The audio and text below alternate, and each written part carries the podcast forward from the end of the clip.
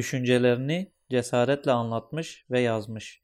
Ahmed Hani Sterka Civan Ocak 2020 Kürdistan Araştırmalar Merkezi Ahmed Hani'nin Kürt ve Kürdistan tarihinde çok önemli bir yeri vardır. Onun yaşantısının öğrenilmesi Kürt kültür, sanat, dil ve edebiyatını öğrenmek açısından önemlidir.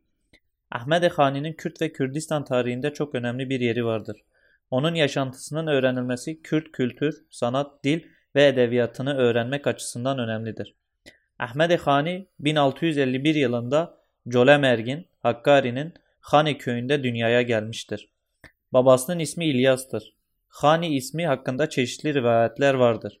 Bazı rivayetlere göre Hani aşiretinden olması sebebiyle, bazı rivayetler ise annesinin isminin Hani olması sebebiyle olduğu belirtiliyor.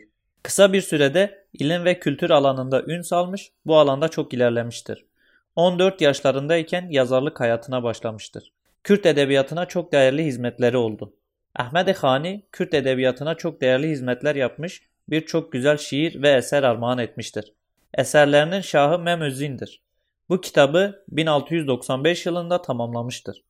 Nubihara Piçukan'da Çocukların Turfandası değerli bir eserdir. Bu eseri 1684 yılında yazmıştır. Ahmet Hani çok ileri görüşlüydü. Memuzin'den de anlaşılacağı gibi haksızlığa, zulme, gericiliğe, feodal düzene karşı cephe almış, bu yolda hayli mücadele etmişti.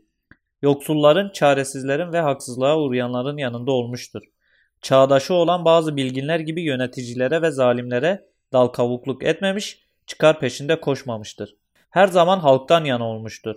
Makam sahipleri için değil, halk için, halk çocukları için çalışmış ve hizmet etmiştir. Ahmet Hani zulme karşı haklının yanında olduğu gibi düşüncesinde de özgürdü. İnandığı cesaretle anlatmış ve yazmış, bu hususta hiçbir şeyden endişe etmemiş, doğruları ifade etmekten hiç geri durmamıştır. Memüzin isimli eseri Ahmet Hani o çağın aristokrat modasına uymamış ve diğer bilginler gibi eserlerini Arapça ve Farsça değil halk diliyle kendi ana diliyle de Kürtçe olarak yazmış ve Kürt edebiyatının öncülerinden biri olmuştur. Hani derin bir felsefeye ve geniş bir kültüre sahipti.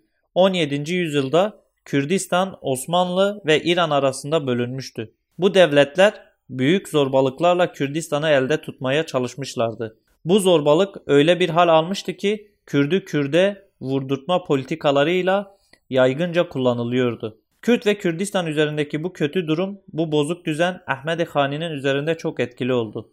Ahmet Hani Kürtlerin birlik olmayışından çok fazla yakınmaktaydı. Ahmet Hani bir zaman sonra Meme Alan destanını temel alarak yazmaya başladı. Bu çalışmayı tamamlamasıyla hem edebi olarak zengin hem de dönemin Kürt toplumsallığını çok güçlü yansıtan bir eseri tarihe mal etmiş oldu. Büyük yazar Ahmed Hani ve destanı Memuzin sadece Kürdistan'da değil tüm dünyada duyulmuş bir destandır. Bu büyük eser dünyanın önemli edebi eserleri arasındaki yerini almıştır. Ahmed Hani yalnız yazar değildi. O aynı zamanda filozof, bilge ve politik bir şahsiyetti. Politik bir tavır sahibiydi.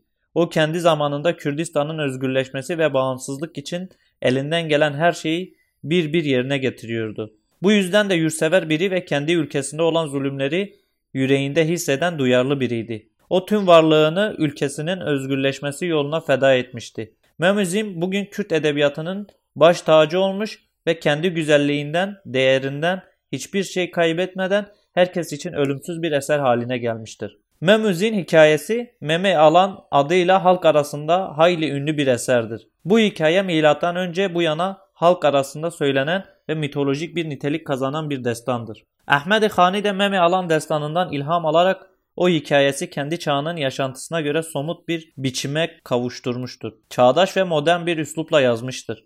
Bu suretle hem destanı kaybolmaktan kurtarmış hem de Kürt edebiyatına ölmez bir eser armağan etmiştir. Hani bu eserde Mem ve Zin'in aşkı etrafında çağının yaşantısını, o zamanın sosyal, kültürel ve idari durumunu, Kürt halkının birlik olmayışını da güçlü bir maharetle tasvir etmiş, gözler önüne sermiştir. İyiliği, doğruluğu, suçsuzluğu, zayıflığı ve çaresizliği Memuzi'nin şahsında toplayarak, Memuzi'nin şahsında toplayarak kötülüğü, dalkavukluğu, fitneciliği ve iki yüzlülüğü de Bekir, Beko şahsında somutlaştırarak gözler önüne sermiştir. Ahmed Hani'nin üç kitabı Ahmed Hani kendisinden sonrakilere de büyük bir örneklik teşkil etmiştir. Bediüzzaman Said-i Kürdi onun için benim manevi üstadım der. Ahmed Hani yüzyıllarca Kürt medreselerinde bir ekol olmuştur. Medreselere yeni bir soluk kazandırdığı görülür. Ahmed Hani'nin bize üç kitabı ulaşmıştır. Memuzin, Nubiyara Puçukan ve Agida İmani. Kısa hayatına çok şeyler sığdıran Ahmed Hani 1707 yılında Bazit, Doğu Beyazıt'ta vefat etti. Ziyaretgahı şu an Bazit'te İshak Paşa Sarayı'nın içerisindedir.